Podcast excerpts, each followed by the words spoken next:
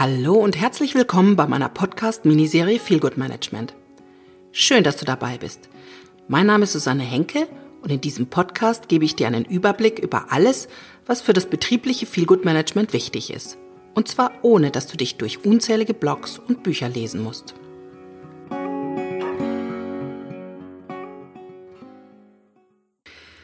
So, heute möchte ich mal darauf eingehen, in welchen konkreten Handlungsfeldern ein Feelgood Manager eigentlich so unterwegs ist.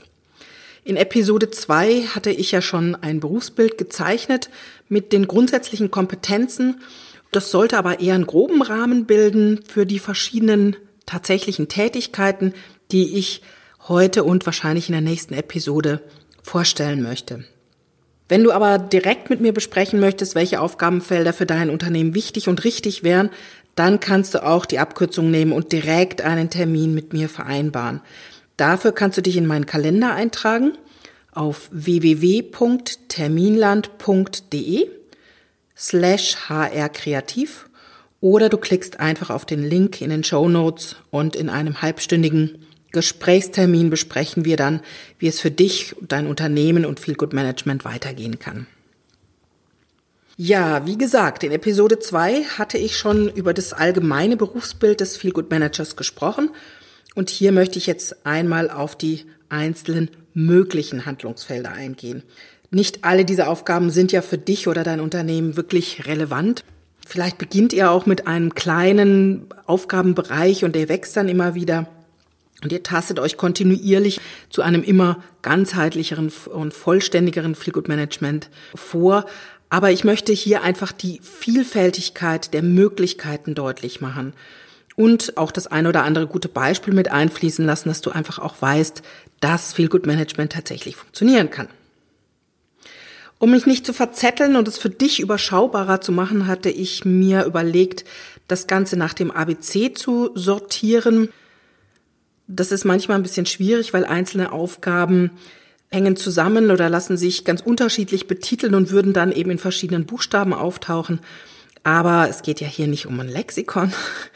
Deshalb hoffe ich, dass es für dich trotzdem so leichter ist, den roten Faden zu behalten, als wenn ich ganz durcheinander aufzähle und von einem Punkt zum nächsten gleite, der aber dann doch weniger übersichtlich erscheint für mich. Und weil es so viele verschiedene Handlungsfelder gibt, habe ich die Episode in zwei Teile aufgeteilt, sonst wäre es wahrscheinlich viel zu viel und viel zu lang geworden. Es wird wahrscheinlich so schon lang genug. Ich beginne also mit A wie Arbeitszufriedenheit. Gleich das ganz große Thema zum Anfang. Ja, denn es ist ja sozusagen auch das Alpha des Feelgood Managements. Es geht ja um Arbeitszufriedenheit, was möchten wir anders erreichen, als dass die Mitarbeiter zufrieden sind und möglichst gerne zur Arbeit kommen? Darüber, wie Arbeitszufriedenheit geschaffen bzw. Unzufriedenheit reduziert wird, gibt es sehr unterschiedliche Theorien, die ich hier aber alle gar nicht aufzählen möchte. Aber was daraus abzuleiten ist, ist, glaube ich, dass die Arbeitszufriedenheit stark mit den Aufgaben an sich zu tun haben. Die Aufgabe sollte interessant sein, sie sollte vielfältig sein, Sie sollte Sinnhaftigkeit bringen. Das heißt, die Mitarbeiter sollten erkennen, wofür ihre Aufgabe wirklich wichtig ist, welchen Sinn sie macht im Gesamtzusammenhang. Sie sollte Entwicklungsmöglichkeiten bieten und Verantwortungsmöglichkeiten, die mit der Aufgabe zusammenhängen. Das beeinflusst, zumindest wenn man den meisten Theorien glaubt, die im Moment so durch die Arbeitspsychologie geistern, die Arbeitszufriedenheit sehr stark.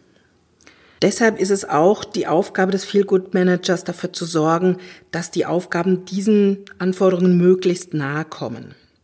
Natürlich lässt sich das ein oder andere nicht unbedingt erreichen, aber sollten zumindest möglichst viele der genannten Faktoren doch für den Mitarbeiter auch erkennbar sein. Diese Aufgabe lässt sich nicht komplett delegieren. Natürlich ist es in allererster Linie immer noch Führungsaufgabe, die Arbeitsanforderungen oder die Aufgaben an die Mitarbeiter zu definieren aber der Feelgood Manager ist bei den Mitarbeitern, bekommt eben auch im besten Fall mit, wenn ihre Zufriedenheit nachlässt und sollte dann den Finger in die Wunde legen und intervenieren auf der Führungsebene. Genauso ist der Feelgood Manager natürlich dafür verantwortlich, die Rahmenbedingungen zu schaffen, die Unzufriedenheit verringern. Und das hat tatsächlich was mit den Rahmenbedingungen des Arbeitens zu tun, mit der Arbeitsplatzgestaltung, mit Work-Life-Balance, mit dem Gehaltsgefüge, mit dem Führungsstil, der im Unternehmen gelebt wird. Das sind hier die Stichworte, die ich natürlich einzeln noch ausführen werde, die aber, wenn sie eben nicht gut sind, beziehungsweise auch eben nicht gestaltet werden, eher zu Unzufriedenheit führen, als wenn sie da sind. Bei der Arbeitsplatzgestaltung oder Bürogestaltung gibt es natürlich unzählige Möglichkeiten einzuwirken. Man kann die Büroräume ja, funktional einrichten, man kann sie aber auch funky, top modern, weiß ich nicht, hochpreisig verspielt oder heimelig einrichten. Das kommt auf den persönlichen Geschmack der Führung oder des Teams an, je nachdem, wer das bestimmen darf. Aber natürlich auch mit den Aufgaben verändert sich auch die Bürogestaltung und auch mit dem Kundenkontakt habe ich sehr viel Kundenkontakt, dann muss ich natürlich auch immer auf eine gewisse Seriosität und auch Funktionalität dem Kunden gegenüber achten. Digitale Unternehmen haben sehr oft einen Mix aus modern, verspielt und funky mit viel Glas und Licht und bunten Farben und vielen modernen Designelementen. In Agenturen geht es meist schick und hochpreisig zu. Damit können und sollen Corporate Identity und Unternehmenskultur transportiert werden. Glasfronten und offene Räume zum Beispiel signalisieren auch offene Kommunikation und Transparenz. Modernes und hochpreisiges Design zeigt, dass man immer zu den Ersten vorne dran gehört. Und gibt es viele spielerische Elemente, wie zum Beispiel bei Google, die ja sehr viele Farben, ihre Farben eben verwenden, aber auch eben sehr viele spielerische Elemente. Dann wird die Kreativität zum Beispiel hervorgehoben, die damit gefördert werden soll. In Firmen, die viel Teamarbeit leisten und ihren Erfolg auch darauf begründen, werden verschiedene Begegnungsinseln geschaffen, wo man sich mehr oder weniger zwanglos treffen und inspirieren lassen kann. Das ist zum Beispiel bei der Dexina in Böblingen so. Da gibt es überhaupt keine festen Arbeitsplätze mehr, sondern jeder Mitarbeiter hat seinen Laptop und einen kleinen Rollwagen, in dem er seine Unterlagen aufbewahren kann und jeder sucht sich morgens einen der zahlreichen Arbeitsplätze, die frei zur Verfügung stehen. Dafür gibt es ganz unterschiedliche Möglichkeiten. Am Stehtisch oder im Glaskasten, auf der Dachterrasse, in einem kleinen Büroraum oder im Großraumspace. Selbst der Chef hat noch nicht mal ein eigenes Büro, sondern ist jeden Tag woanders im Haus zu finden. Dazwischen gibt es überall die verschiedenen Möglichkeiten, sich im Team zusammenzusetzen und gemeinsam kreativ zu sein oder einfach auch nebeneinander oder miteinander zu arbeiten. Das soll eben die Offenheit und Agilität des, des, Unternehmens zeigen, jeden Tag auf die neuen Anforderungen antworten zu können und nicht in alten Strukturen verhaftet zu sein, wo jeder um seinen Platz bangt und um seine Position. Den Link zur Firma die übrigens sehr viele interessante Ansätze für neue Arbeitswelten hat, findest du in den Show Notes. In jedem Fall, das gehört heute einfach dazu, sollte der Feelgood Manager dafür sorgen, dass die Bürogestaltung ergonomischen Erfordernissen genügt. Tisch und Stühle müssen ergonomisch einstellbar sein, der Bildschirm muss den neuesten Standards genügen, also in Größe und auch Strahlung, Licht und Schall können beeinflusst werden, so dass es eine angenehme Arbeitsatmosphäre gibt. All das sollte auf jeden Fall beachtet werden. Die agile Führung ist ein weiteres Stichwort, das häufig durch das Feelgood Management vorangetrieben wird. Damit ist gemeint, dass Unternehmen heute ja eine Menge von Einflüssen unterworfen sind und eine Menge Einflüsse auf Unternehmen wirken, die ein schnelles Umdenken erfordern. Darüber habe ich ja schon bei der grundlegenden Einführung des Themas Feel Good Management in Episode 1 gesprochen, welche verschiedenen Einflüsse das sind. Und Agilität heißt in allererster Linie nicht in Normen und alten Strukturen zu verharren, sondern sich eben flexibel auf die Veränderungen einzustellen, Veränderungen möglichst früh vorherzusehen und proaktiv sogar einzuleiten. Nämlich nicht zu warten, bis der Markt einen zum Handeln zwingt, sondern früh genug, dass es nicht gegebenenfalls schon zu spät ist, bis ich ins Handeln komme. Auch das ist natürlich in allererster Linie ein Management- und ein Führungsthema. Aber auch hier ist es wieder so, dass der Feelgood Manager die agilen Führungsstrukturen vorantreibt, Strukturen auflöst, die vielleicht die Agilität behindern könnten und mit der Führungsebene an agilen Führungsprinzipien arbeitet. Nachdem der Feelgood Manager sich ja um das Wohlergehen der Mitarbeiter kümmert, ist natürlich auch die Burnout-Prävention ein wichtiges Arbeitsfeld. Er kümmert sich darum, dass sowohl Unter- als auch Überforderung vermieden werden und schafft zeitlich Ressourcen an Arbeitsplätzen, in denen es häufig zu saisonal oder projektbezogenen Hochphasen kommt. Außerdem sensibilisiert er Führungskräfte für die Signale, an denen man eben Burnout frühzeitig erkennen kann und er identifiziert die Mitarbeiter, die Burnout gefährdet sind und er arbeitet mit denen dann direkt individuelle Strategien, den Burnout zu vermeiden. Das Prinzip der Achtsamkeit spielt hier mit hinein, denn mit der gebotenen Achtsamkeit können sowohl Führungskräfte als auch Mitarbeiter und auch ihre Kollegen bei sich und bei anderen diese Anzeichen des Burnouts frühzeitig erkennen und natürlich auch darauf reagieren. Außerdem ist Achtsamkeit ein schönes Führungsinstrument und ermöglicht ganz viele andere einer Feelgood-Atmosphäre unglaublich förderlichen Führungsmaßnahmen. Führungskräfte lernen durch Achtsamkeit nämlich zum Beispiel Kritik konstruktiv zu äußern. Sie lernen Wertschätzung auf sehr unterschiedliche Art und Weise zu zeigen, je nachdem, wen sie vor sich sitzen haben. Und sie erkennen auch ihren eigenen Anteil an Kommunikationskrisen. Wer achtsam führt, ist für sich und seine eigenen Bedürfnisse aufmerksamer, achtet aber auch auf andere und die Kommunikation mit anderen. Das kommt natürlich dem Feelgood Manager und auch den Führungskräften im Coaching entgegen. Feelgood Management ist Coaching auf fachlicher, methodischer und persönlicher Ebene. Bei dem einen Mitarbeiter wirkt man in seine Aus- und Weiterbildung hinein, man sorgt also dafür, dass der Mitarbeiter sich fachlich weiterentwickelt und immer neue Dinge lernt. Feelgood Management ist aber auch dafür zuständig, dass Arbeitsabläufe effizienter gestaltet werden. Und das erfordert manchmal auch methodische Verbesserungen, die dann eben auch mit den Mitarbeitern trainiert und verfestigt werden sollten. Und schließlich geht es im Feelgood Management auch immer um den Mitarbeiter, den Menschen in seiner individuellen Lern- und Entwicklungskurve. Und viel läuft hier gar nicht auf der offiziellen Ebene, sondern der Feelgood Manager ist im Gespräch mit den Mitarbeitern, bekommt kleine Hinweise oder gibt kleine Hinweise und bleibt einfach kontinuierlich dran, um Persönlichkeiten zu entwickeln. Also kann ich zum Beispiel mit einem Mitarbeiter kleine Interventionen durchführen, um besser mit Stress klarzukommen. Oder um, wenn er zum Beispiel Präsentationsangst hat, vor Präsentationen sich besser vorzubereiten, dass er eben nicht mehr so aufgeregt ist. Als Botschafter der Unternehmenskultur wird der Feelgood Manager häufig bezeichnet. Dafür stimmt er alle seine Aktivitäten und Maßnahmen eben auch auf die Werte und die Kultur des Unternehmens ab. Sowohl äußerlich als auch innerlich sollte immer erkennbar sein, welche Merkmale die Unternehmenskultur hat sollte immer in die Corporate Identity mit einfließen. Das Leitbild und die Wertegemeinschaft sollten eben über die Corporate Identity deutlich werden. Dafür ist vor allen Dingen der Feelgood Manager zuständig, also nicht für die Umsetzung natürlich, aber dass eben Werte und Unternehmenskultur in die Corporate Identity mit einfließen können. Auch Diversity ist ein wichtiges Handlungsfeld des Feelgood Managers. Durch die Globalisierung und den demografischen Wandel verändert sich die Gesellschaft und das wirkt sich natürlich auch auf unser Wirtschaftsleben aus. Viele Firmen können überhaupt nur noch überleben, wenn sie die vorhandene Vielfalt nutzen. Denn die Kunden und auch die Partner haben genauso unterschiedliche Bedürfnisse wie die Mitarbeiter und die Mitarbeiter haben viele verschiedene Talente und Kompetenzen. Aufgabe des Feelgood Managers ist es deshalb, ein Arbeitsumfeld zu schaffen, in dem alle Beteiligten Grund ihrer Vielfalt Wertschätzung erfahren und Chancen nutzen können, die sich durch die vielen Potenziale ergeben.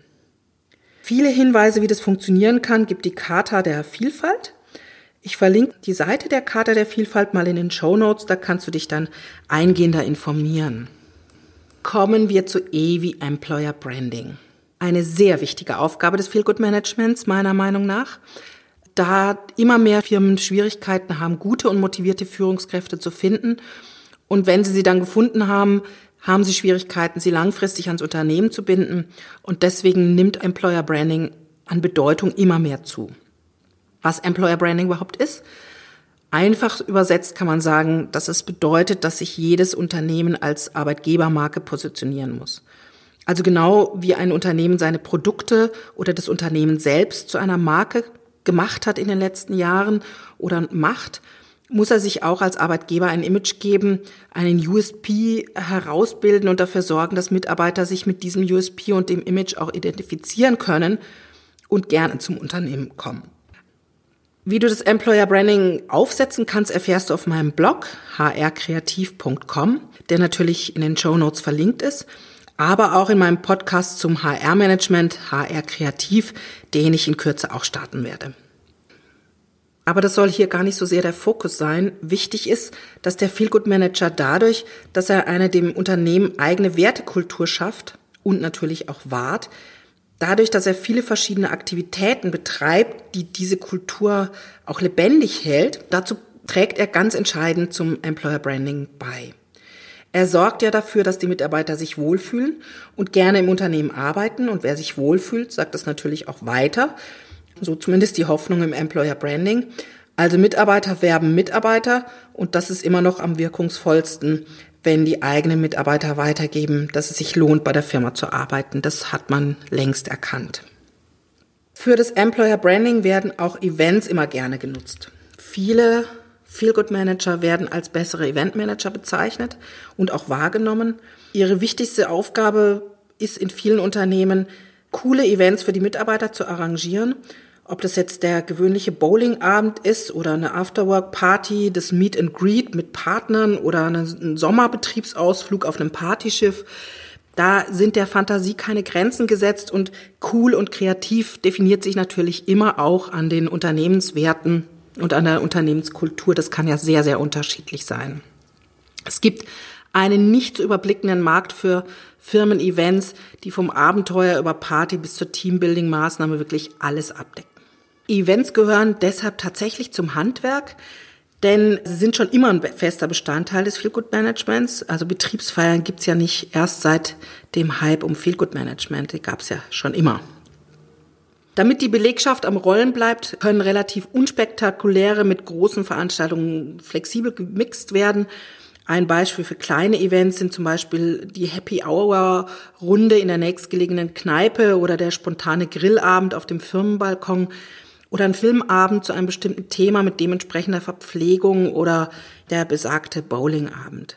Größere Veranstaltungen sind ja traditionell eher das Sommerfest oder das Weihnachtsfest oder das Firmenjubiläum mit Kundeneinladungen, einer größeren Tour, irgendwo hin zum Beispiel zur Berlinale oder zum Skifahren übers Wochenende. Auch da, wie gesagt, wieder sind der Kreativität keine Grenzen gesetzt. Letztendlich richten sich Events immer nach den Unternehmenswerten und nach der Zusammensetzung der Belegschaft und natürlich auch nach dem Budget, das zur Verfügung steht. Schon bei der agilen Führung hatte ich darauf hingewiesen, dass das Feelgood Management dort einen großen Einfluss nimmt und agile Führung vorantreibt. Das gilt natürlich für die Führungskultur im Allgemeinen umso mehr.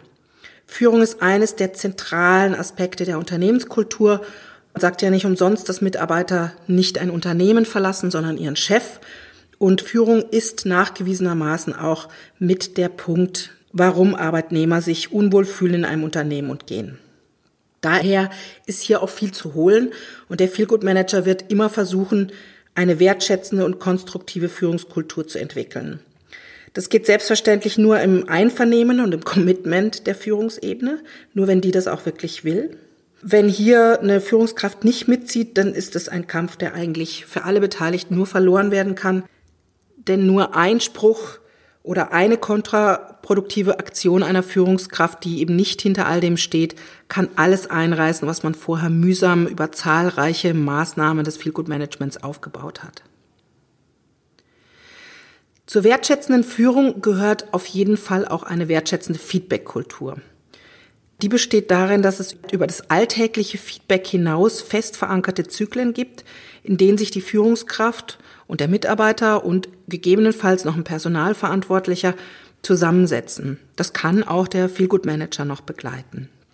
Umso unerfahrener ein Mitarbeiter ist, desto kürzer sollten die Zyklen sein und umso länger jemand im Unternehmen ist, desto seltener braucht er eigentlich ein Feedback. Aber er braucht auch eins. Also ein bis zweimal im Jahr sollte man sich mit den Mitarbeitern auf jeden Fall zusammensetzen, egal wie lange sie im Unternehmen sind. In den Feedbackgesprächen wiederum wird eine konstruktive und angstfreie Fehlerkultur entwickelt, in dem Erfolge eben gewertschätzt werden und Fehler nutzbringend konstruktiv angesprochen werden. Wichtig ist mir hier nochmal darauf hinzuweisen, dass sich Führung selbstverständlich nicht wegdelegieren lässt auf den Feelgood Manager. Das ist völlig klar. Da müssen natürlich Führungskräfte in ihrer Verantwortung gepackt werden. Das ist ihre originäre Aufgabe, zu führen, gut zu führen und Konflikte aufzuarbeiten, die Mitarbeiter zu motivieren und zu informieren, das ist völlig klar. Aber ein Feelgood Manager kann eben unterstützen, beziehungsweise kann auf die Kultur der Führung eben maßgeblich mit einwirken. Unter Umständen ist der Feelgood Manager auch für Genderfragen zuständig, die sich um die rechtliche und organisatorische Gleichberechtigung von Mann und Frau im Unternehmen kümmern. Gleichwertigkeit der Arbeit von Frauen und Männern wird vor allem von immer mehr Frauen völlig selbstverständlich eingefordert. Sie beanspruchen die gleiche Bezahlung für gleiche Arbeit und gleiche Karrierechancen. Und Väter fordern wiederum, dass sie ebenfalls wie Frauen in Elternzeit gehen dürfen. Eine Genderneutralität kann in einigen Unternehmen ein wichtiges Element des Employer Brandings sein. So, jetzt habe ich heute ja schon mal genug erzählt. Dir schwirrt wahrscheinlich schon der Kopf von all den vielen Möglichkeiten. In der nächsten Episode soll es weitergehen mit den möglichen Aufgaben für den Feelgood Manager, dann beginnen wir mit dem betrieblichen Gesundheitsmanagement. Wenn du die Abkürzung nehmen möchtest und direkt einen Termin mit mir vereinbaren möchtest, dann kannst du das tun, indem du dich auf meinen Kalender einträgst auf www.terminland.de slash hrkreativ oder du klickst einfach auf den Link in den Show Notes und wir finden in einem kostenlosen halbstündigen Gespräch heraus, was für dich die nächsten Schritte sein könnten und welche Aufgaben bei dir im Unternehmen eventuell wichtig wären. Ansonsten freue ich mich, wenn du bei der nächsten Episode dabei bist, wenn es um die weiteren Handlungsfelder von Feel Good Management geht und wünsche dir bis dahin einen schönen Tag und eine gute Zeit.